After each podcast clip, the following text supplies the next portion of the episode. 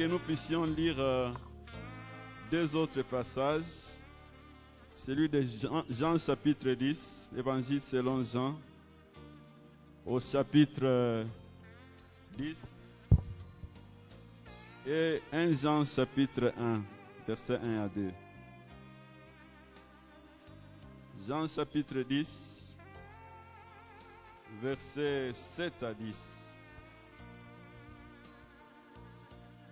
Jésus reprit, En vérité, en vérité, je vous l'ai dit, je suis la porte des brebis. Tous ceux qui sont venus avant moi sont des voleurs et des brigands, mais les brebis ne les ont pas écoutés. Je suis la porte. Si quelqu'un entre par moi, il sera sauvé.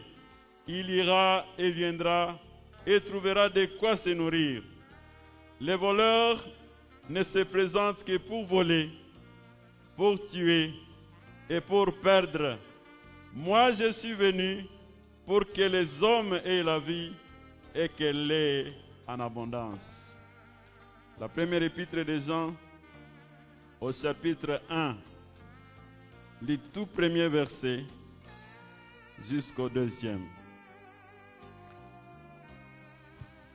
Ce qui était dès le commencement, ce que nous avons entendu, ce que nous avons vu de nos yeux, ce que nous avons contemplé, ce que nos mains ont touché de la parole de vie, car la vie s'est manifestée et nous avons vu et nous rendons témoignage.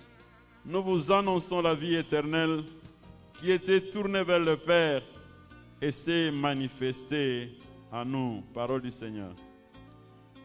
Bien-aimés, ce matin, nous bouclons la boucle de tous les messages qui ont été donnés tout au long de la semaine. Autour du thème, celui qui a le Fils a la vie. Celui qui n'a pas le Fils de Dieu n'a pas la vie. C'est l'un ou l'autre. Ou tu as le Fils et tu as la vie. Ou tu n'as pas le Fils et conséquemment, tu n'as pas la vie. Aujourd'hui est un jour de grand choix. Je voudrais qu'autour, au moment où ce message sera annoncé, tu essaies de regarder ta propre vie pour voir de quel côté tu te penches. As-tu le Fils? Cela doit être visible, palpable, manifesté aux yeux de tous, comme l'a dit 1 Jean au chapitre 1. La vie s'est manifestée et nous avons vu. Nous avons vu de nos yeux. Nous avons contemplé.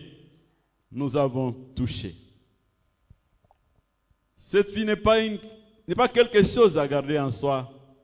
Autour de toi, on doit le voir. Alléluia. Et si tu n'as pas la vie, ça sera aussi vu. Je vais donc introduire ce message. Après l'introduction, j'aborderai le sous-thème la qualité de la vie. Cette vie dont parle 1 Jean chapitre 5 verset 12. Quelle est la qualité de cette vie? En deuxième position, je parlerai de la source de cette vie. Et en troisième position, je prendrai le temps de montrer quels sont les signes, quels sont les signes manifestes, palpables, par lesquels toi et moi nous pouvons identifier que cette vie opère en moi.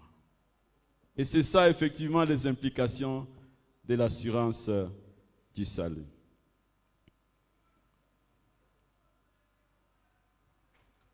L'affirmation selon laquelle celui qui a le Fils a la vie, celui qui n'a pas le Fils de Dieu n'a pas la vie, est une affirmation qui démontre de façon évidente et incontestable que la vie est une propriété exclusive de Dieu. Il n'y en a pas d'autre. Il n'y a personne d'autre. Il n'y a aucune autre instance. Il n'y a aucun autre moyen d'obtenir cette vie que par Dieu lui-même. En d'autres termes, même si nous avons reçu le souffle de, Dieu pour être ce que nous sommes biologiquement parlant, cette vie-là n'est pas à nous. Même si nous avons reçu de Dieu la vie biologique, cette vie, ou alors cette, aucune étincelle de cette vie n'habite en nous sans l'intervention de Dieu lui-même. Cette vie, bien aimée, au sens plein du terme, je l'ai déjà dit, il n'y a que Dieu qui peut la procurer. Alors, quelle est la qualité de cette vie? C'est le premier point de notre message. En lisant Jean chapitre 10, verset 10, Jésus fait, dit une chose qui n'a pas été dite, ni dans l'évangile de Marc, ni dans l'évangile de Matthieu, ni dans l'évangile de Luc. Il dit, je suis venu pour que mes brebis aient la vie. Et la vie qui est comment? Abondante. Alléluia. Cette vie pour laquelle le Christ est venu, qui est le berger par excellence, c'est que toute personne, homme et femme, garçon et fille, qui prétend être disciple du Christ, ou alors brebis du Christ, il porte en lui la vie abondante. La vie en abondance. Cette vie-là, c'est celle-là qu'il donne.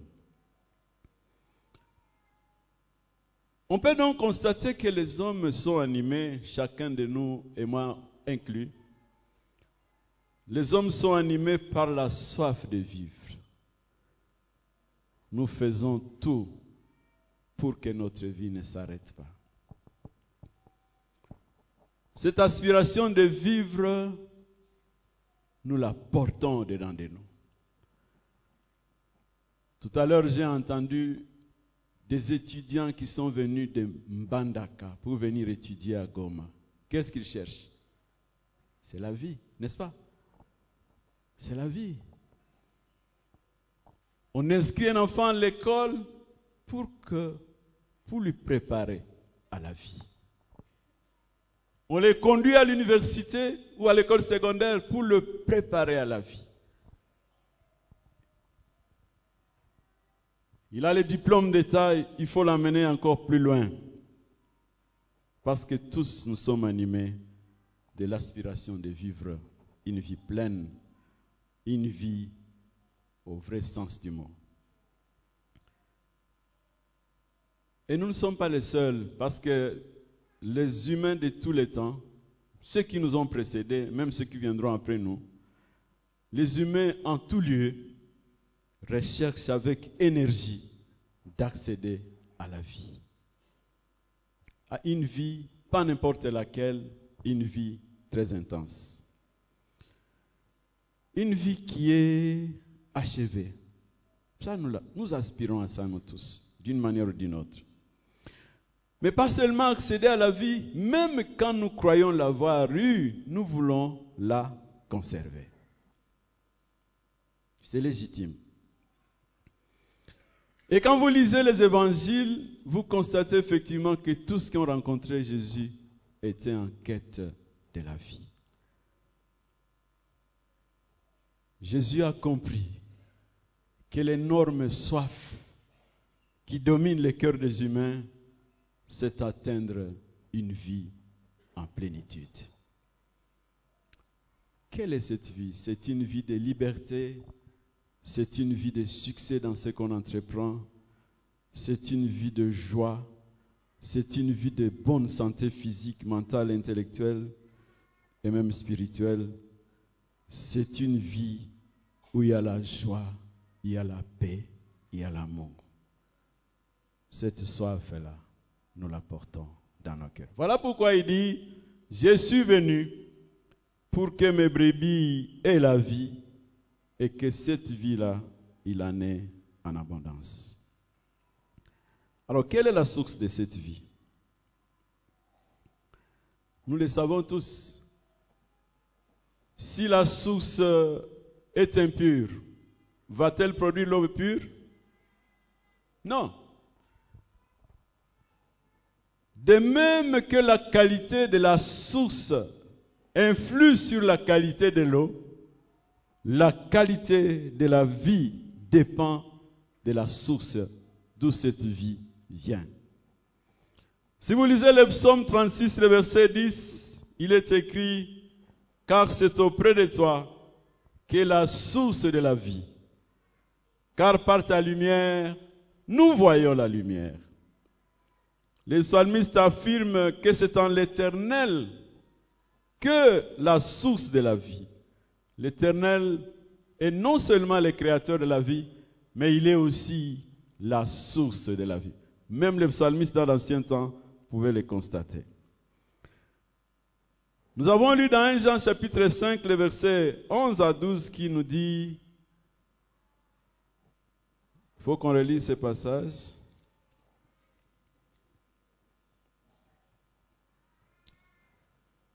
Et voici ce témoignage. Dieu nous a donné la vie éternelle.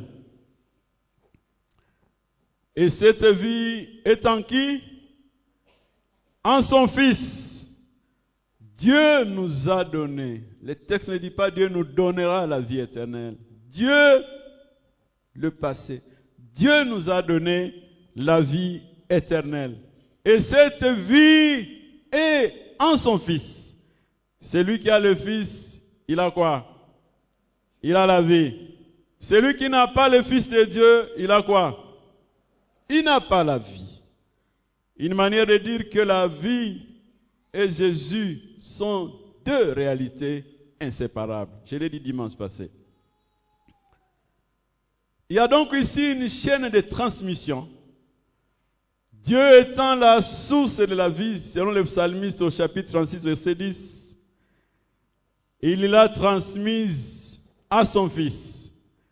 Et le fils transmet cette vie à toute personne qui croit. Tu ne peux pas prétendre que tu as cru et tu n'as pas la vie.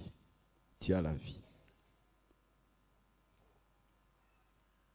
Si donc Christ est la vie que nous portons, ces trésors que nous portons dans des vases de terre, c'est la vie qui est cachée en Christ. Si donc Christ est la vie que nous portons, parce que nous avons cru en lui, nous l'avons accueilli dans notre vie, alors la vie n'est plus un bien que l'homme peut acquérir par son propre travail. Même le travail fait à l'église ne peut pas t'octroyer cette vie. Cette vie ne peut, pas se retrouver comme étant le résultat des mérites, ni le résultat des efforts que je déploie, ni une position quelconque que j'ai atteinte et qui me procure la vie. J'ai entendu un jeune dire dans cette paroisse, qu'un enfant du pasteur avait dit, quand il voyait les autres aller, à la veille, il a dit, mais nous, nous sommes des ayants droit. Vous allez faire quoi là-bas? Nous, on est héritiers. Parce que la vie, elle est où? Dans notre maison. Non. C'est pas parce que ton père est ancien de l'église, ou ton père est pasteur, ou ta mère est une servante du Seigneur, ou ton mari est un serviteur du Seigneur, ou ta femme sert le Seigneur, ou tes parents sont au service du Seigneur, que tu portes cette vie. Cette vie-là n'est porteur de cette vie que celui qui a Jésus. Alléluia. Alors, quels sont les signes? C'est le troisième point de notre message. Quels sont les signes qui peut aider à identifier quelqu'un comme étant porteur de cette vie. J'aurais souhaité que pendant ce message, tu te regardes toi-même, point par point, à quel niveau tu en es, pour qu'à la fin de ce message, sans qu'on te force, tu te lèves toi-même pour qu'on puisse prier pour toi, bien-aimé. Alléluia. La première chose, c'est la croissance ou le développement de la vie. Là où cette vie est, celui qui a le Fils a la vie. Là où cette vie est née, selon 1 Pierre chapitre 1 verset 23, en effet vous êtes nés de nouveau, non pas d'une semence corruptible, mais d'une semence incorruptible grâce à la parole vivante et permanente. Cette vie naît par l'écoute de la parole. Jésus ne passe pas par la bouche, il passe plutôt par les oreilles. Alléluia. La foi vient de ce qu'on entend et ce qu'on entend vient de la parole du Christ. Qu'est-ce que tu as entendu? C'est ça la question que j'ai l'habitude de poser aux gens si je te demande de donner ton témoignage, qu'est-ce que tu as entendu et qui t'a conduit à rechercher cette vie Moi, ce que j'avais entendu, c'est ce verset-là. Celui qui a le Fils a la vie. Celui qui n'a pas le Fils de Dieu n'a pas la vie. Je me suis rendu compte que je n'avais pas le Fils de Dieu, c'est que je n'avais pas la vie. J'ai dit, aujourd'hui, je crois. Alléluia. Alors, cette vie-là où elle, est née, le cœur de la personne qui l'a accueillie devient un terrain où la vie est appelée à grandir, à aller de progrès en progrès. Cette vie qui naît comme un enfant qui naît est appelée à se développer peu, peu à peu, petit à petit, étape par étape. Et ce qui contribue, nous le savons humainement parlant, ce qui contribue à la croissance d'un enfant, c'est ce désir instinctif de désirer le lait maternel. Et quand l'enfant désire le lait maternel, qu'est-ce qu'il fait? Il pleure.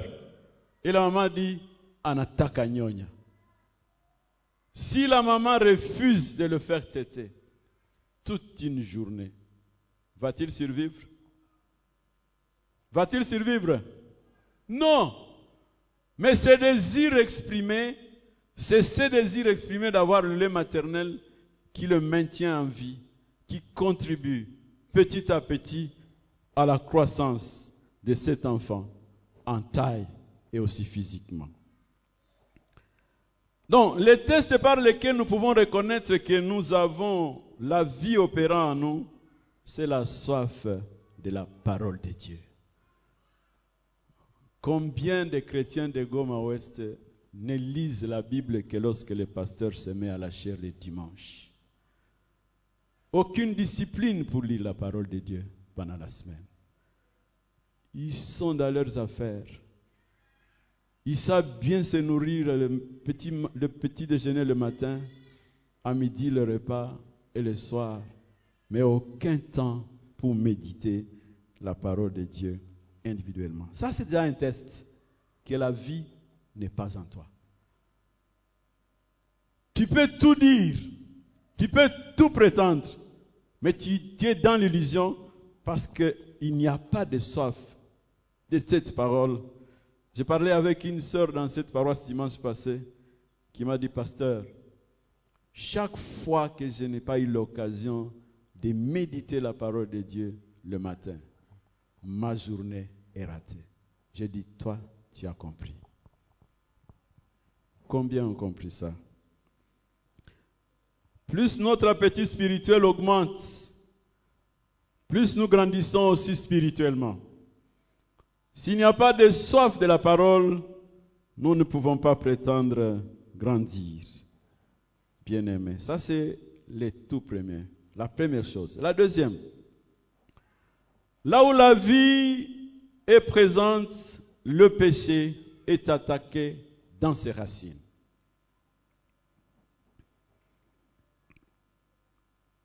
En Jean chapitre 1, verset 4, il est dit, en elle était la vie, et la vie qui était la lumière des hommes.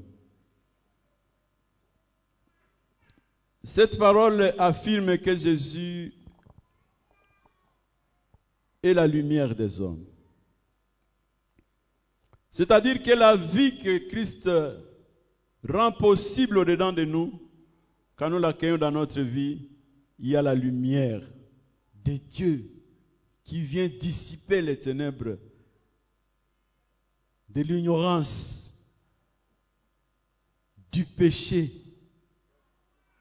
qui a enveloppé notre vie, des antivaleurs qui ont pris place dans notre existence. Cette lumière, de façon éclatante, vient opérer dans notre vie. Et cette lumière vient s'attaquer au péché et nous nous retrouverons engagés dans un combat. Paul le dit dans Romains chapitre 7, au verset 21 le verset 24. Je vais faire le bien, mais c'est le mal qui se présente. Malheur à moi qui me délivrera de ce corps, de cette mort. Ce combat de plaire au Seigneur, si ça habite en toi, ce combat de renoncer au péché s'il habite déjà en toi, ça signifie que cette lumière de vie que Christ apporte dans ton cœur est venu s'attaquer au péché dans sa racine. Alors, mais comment va opérer cette lumière? Cette lumière n'opérera pas par hasard. Voilà pourquoi nous demandons aux gens de prendre le temps de méditer la parole de Dieu. Parce que plus tu t'en sers, plus cette lumière se sert aussi de la parole de Dieu. Jérémie chapitre 23, verset 23 dit, cette parole n'est-elle pas un feu qui brûle? N'est-elle pas un marteau qui brise? Cette parole, lorsqu'elle opère dans ta vie personnelle et quotidienne, va brûler les péchés, les plus petits et les plus grands. J'ai l'habitude de dire aux gens, si on met du feu, un tout petit feu dans la brousse, vous voyez la brousse de l'huile pégel, un tout petit feu dans la brousse. Les serpents vont résister. Les fourmis vont résister. S'il y a des chiens, ils vont résister. S'ils ne fuient pas, ils vont mourir. Les petits et les grands vont complètement être consumés. C'est ça que fait la parole de Dieu. Elle brise aussi les cœurs les plus endurcis. Voilà pourquoi nous avons des gens qui étaient des grands soulards, qui ont la capacité, le pouvoir d'abandonner l'alcool. Parce que tout simplement, la parole de Dieu agit comme un marteau qui brise, comme un feu qui consume. Mais aujourd'hui, il y a encore des jeunes gens qui continuent à s'enivrer, qui continuent à, à faire du désordre tout en étant dans l'Église. Bien-aimé, qu'est-ce que la parole de Dieu fait dans notre vie?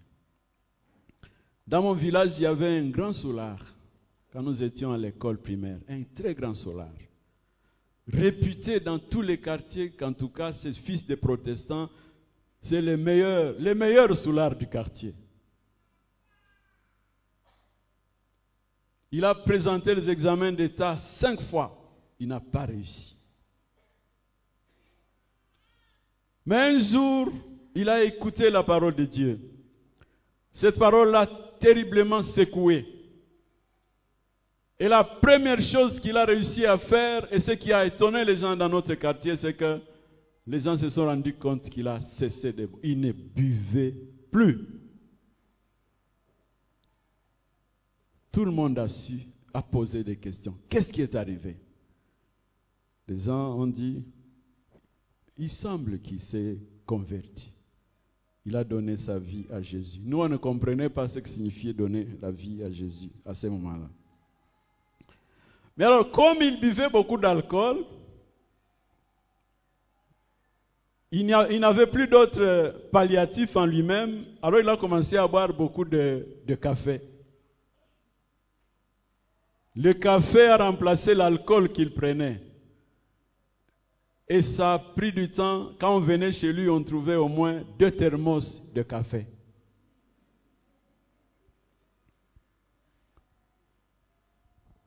Il était ivre d'alcool, il a commencé à être ivre de quoi? Ivre de café. Les pasteurs lui ont visité et lui ont dit, ça, ça risque d'être une autre forme d'alcoolisme. Si tu n'abandonnes pas ce café, tu auras des problèmes. Cette vie opérant en lui l'a rendu capable d'abandonner même ce café. Alléluia. Quel péché te talonne, bien-aimé Quel péché tu n'es pas en mesure d'abandonner jusqu'aujourd'hui Est-ce l'immoralité sexuelle? Est-ce les mensonges? Est-ce la tricherie pour les étudiants? Ils sont là nombreux ici qui trichent.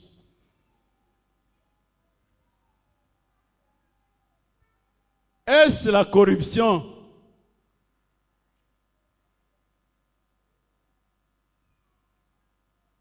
Est-ce l'alcool? Est-ce l'orgueil? Il y a des gens qui sont spirituels, mais ils sont orgueilleux même spirituellement. C'est grave. Bien-aimé, le temps est arrivé de te poser des questions. Troisième chose, là où se trouve la vie, le croyant recherchera ou cultivera l'amour de Dieu. L'amour de Dieu, mais aussi l'amour des frères et des sœurs.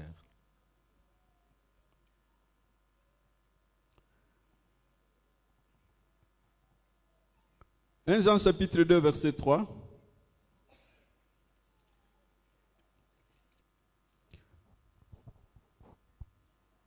En ceci, nous savons que nous les connaissons si nous faisons quoi? Si nous gardons ces commandements. Celui qui dit je les connais, mais ne garde pas ces commandements, il est qui? Il est un menteur. Et la vérité n'est pas en lui. Il n'a pas la vie en lui, bien-aimé. Regarde ta vie. Est-ce que tu obéis à la parole de Dieu? Quand tu sors des quatre murs du temple, est-ce que tu obéis? Quand tu sors de ta chambre où tu as médité la parole, est-ce que tu obéis? Je crois vous avoir raconté un jour l'histoire de quelqu'un qui lisait la parole de Dieu. Et pendant qu'il lisait la parole de Dieu, il s'est rendu compte que, alors qu'il venait de lessiver ses habits, et il les avait placés sur la clôture pour que ses habits soient séchés. Il s'est rendu compte que son voisin venait de de déplacer ses habits. Mais il a vu aussi que le voisin avait aussi mis ses habits là à côté. Et comme euh, il n'était pas content de ce qu'il avait fait, il a enlevé son pantalon, il a coupé en deux il a remis sur la clôture. Et puis il est reparti, il a repris encore la Bible. Vous voyez, ça c'est quoi? Ça c'est un théâtre. Ce n'est rien de plus qu'un théâtre. C'est du théâtre que nous faisons si nous lisons la Bible sans la mettre en pratique. Ça ne peut pas nous aider. Notre vie ne peut pas être améliorée. L'obéissance est très importante parce que c'est elle qui façonne notre vie pour que nous puissions être des hommes, des femmes semblables à Christ. Alléluia. Et c'est là où les bas blessent. Nous connaissons la Bible intellectuellement, mais nous ne la mettons pas en pratique. Devant des choix à faire, ils sont très nombreux les filles qui mettent la parole de Dieu en pratique. Devant les choix à faire, ils sont très, très peu nombreux des garçons qui mettent la parole de Dieu en pratique. Même les parents influencent les enfants à désobéir à la parole de Dieu, particulièrement dans les problèmes de choix.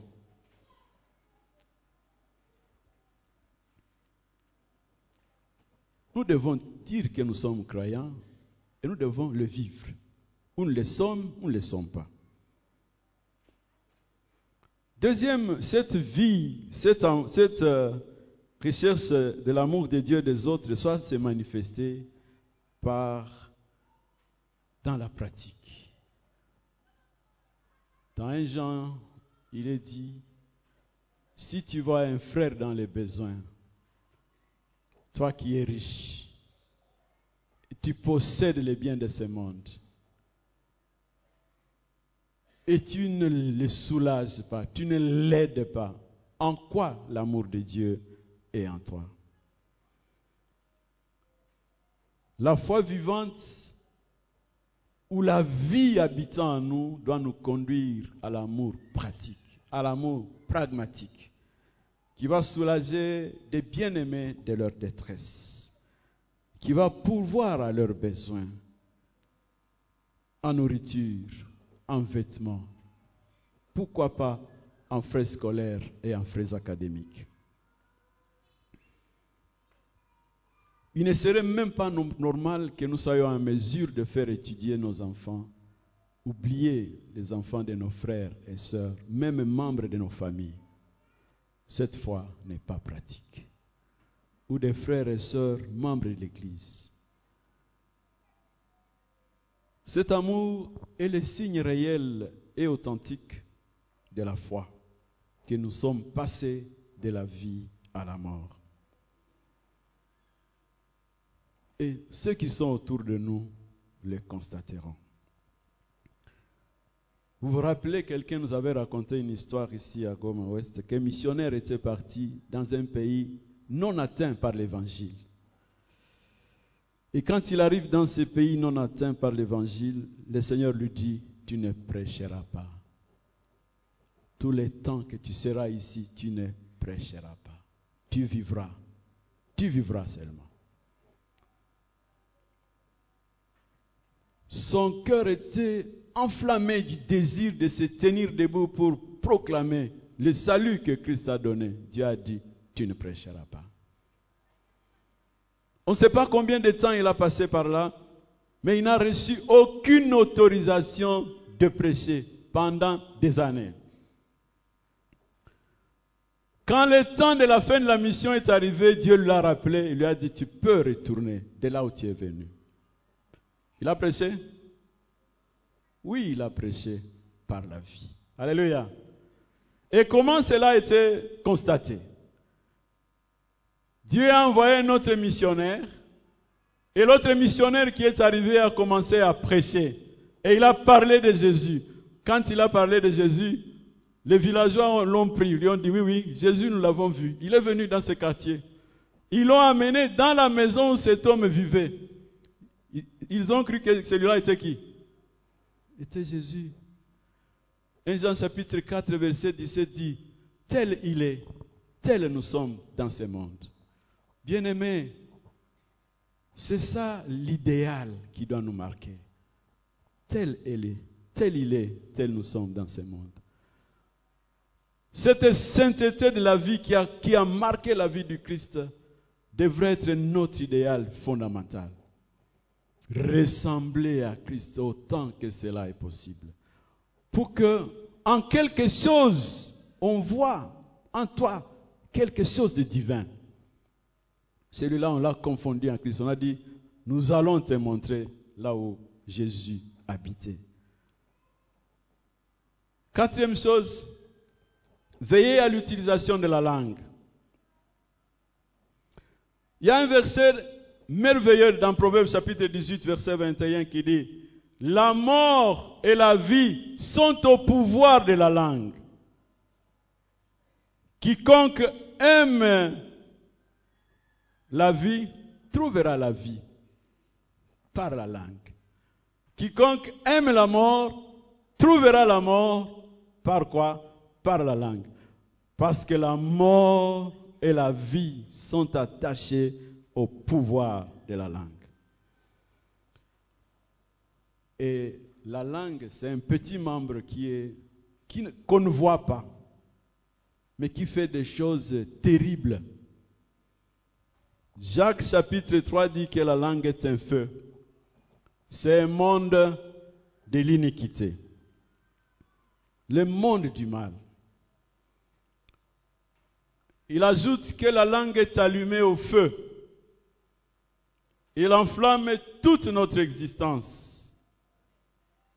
Parce que par elle nous bénissons, mais par elle nous maudissons les hommes et les femmes créés à l'image de Dieu. Je voudrais te dire, bien-aimé, ta bouche, elle seule, suffit pour constater qui tu es. Ce que tu dis, la manière dont tu t'adresses aux gens, même ça suffit pour montrer qui tu es. Parce que la parole de Dieu dit, c'est de l'abondance du cœur que la bouche fait quoi? Que la bouche parle. Cette langue, elle seule peut te faire identifier qui tu es. Et nous blaguons un peu trop avec cette langue. Une bouche de laquelle ne sortent que de mauvaises choses révèle la fausseté du cœur. Combien de personnes ont brisé de vie par la langue? Combien de ruptures, même dans les foyers, ont eu lieu parce que quelqu'un est venu dire à la femme, au mari, j'ai vu ta femme coucher avec elle, alors que c'est faux. Et le foyer a été brisé. Combien de relations ont été brisées parce que tel a pris le risque de dire on a dit. On a dit. N'ayons pas des, oreilles très longues. Dieu nous a donné des oreilles très, très courtes. Mais il y en a qui ont des oreilles très longues, qui ramassent tout. Un peu comme la rousse, on dit qui sème à tout, à tout vent. Et vous allez directement dire des choses, même qui ne vous concernent pas. Combien de serviteurs, leur ministère ont été anéantis parce qu'on l'a dit. Je connais un pasteur qui, dans la course électorale, dans son église, on a su qu'il était un candidat potentiel. On a soudoyé une fille, une fille très belle, pour que cette fille aille dire que ce pasteur a couché avec moi. Et quand on dit que la fille a dit, est-ce qu'on a besoin de vérifier? C'est comme ça que les gens disent. On a cru et on a brandi ça. On a dit, bon, nous avons d'ailleurs un témoin. La fille a persisté. Elle a signé qu'il a couché avec le pasteur. Le pasteur n'avait jamais couché avec cette fille. Mais il a dit une chose. Il a dit à la fille, je suis serviteur de Dieu. Ce que tu as fait, tu le regretteras. Une très belle fille, jusqu'à ce jour, n'a jamais été ne faut pas badiner avec la langue. Il ne faut pas blasphémer avec la langue. Il ne faut pas dire n'importe quoi avec la langue. Combien de gens s'amusent en disant tel est sorcier, tel est sorcière, tel donne des carreaux, sans vérification aucune. Et ça ternit l'image, la réputation des personnes. Mais tu as tué. On ne tue pas que par la, machette ou par le fusil. On tue aussi par la langue. Bien-aimé, le choix d'utiliser la langue est un choix lourd de conséquences. Nous pouvons faire vivre tout comme nous pouvons faire mourir. Voilà pourquoi j'ai l'habitude de dire qu'un croyant est un homme et une femme d'espérance. Tu rencontreras des gens découragés, mais comment, qu'est-ce que tu dis? Ce que tu dis peut leur donner l'espoir de vivre encore deux jours. N'est-ce pas? De finir encore l'année. Mais si tes paroles sont des paroles de malédiction sur les gens, quel que soit ton statut, le rôle que tu joues, tu es en train de tuer.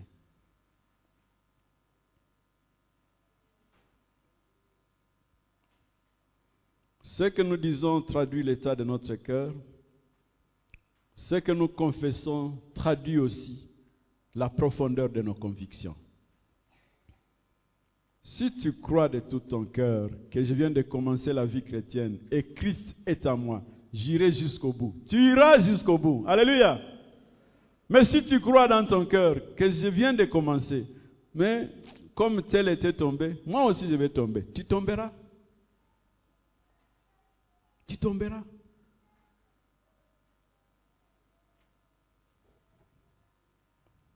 Je connais un garçon qui, est tombé comme ça. Parce qu'il avait un mentor, comme vous l'appelez, qui a commis un péché et il a engrossé une fille. Après avoir engrossé une fille, tellement ce garçon était aimé par beaucoup de garçons dans l'église où nous étions, ici à Goma. Alors, un des garçons est venu me voir et m'a dit, pasteur, je suis découragé, je ne sais pas comment tenir. J'ai dit, tu tiendras si tu veux, mais si tu ne veux pas, tu ne tiendras pas. Ce que nous disons traduit l'état de notre cœur. Ce dont nous sommes convaincus traduit aussi nos convictions. Parce qu'il n'a pas cru qu'il tiendrait, il n'a pas tenu. Lui aussi, quelques années après, il a engrossé une fille.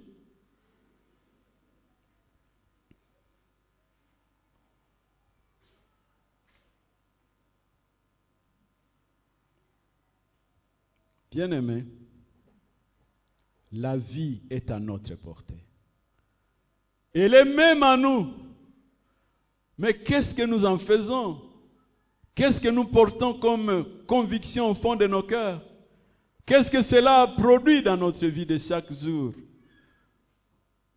Parce que nous devons marcher de la manière la plus digne de l'Évangile, la plus digne de Dieu qui nous a appelés des ténèbres à la lumière, mais aussi de la vocation d'aller jusqu'au bout, jusqu'au moment où la gloire du Christ va se révéler à travers ses élus. C'est à ça que nous sommes portés.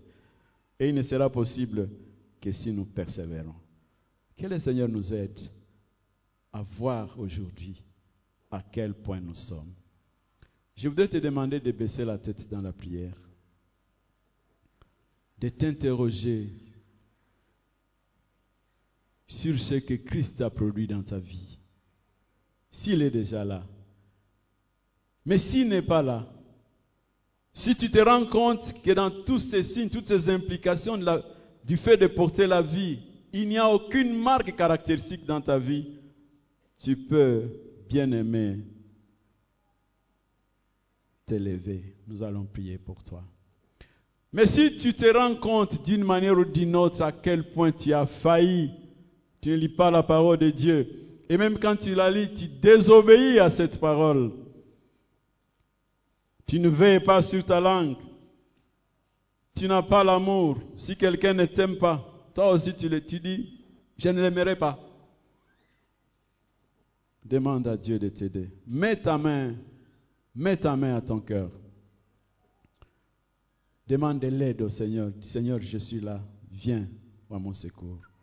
Pour que je sois porteur de cette vie qui va être palpable, qui impacte autour de moi et qui, parce qu'habitant en moi, me conduit jusque dans l'éternité. Mets ta main à ton cœur.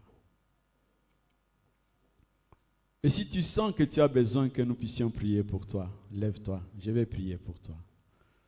Pendant ce temps, la chorale va entonner en restant debout, en étant assis, parce que vous aussi pouvez vous lever. Lève-toi, je vais prier pour toi.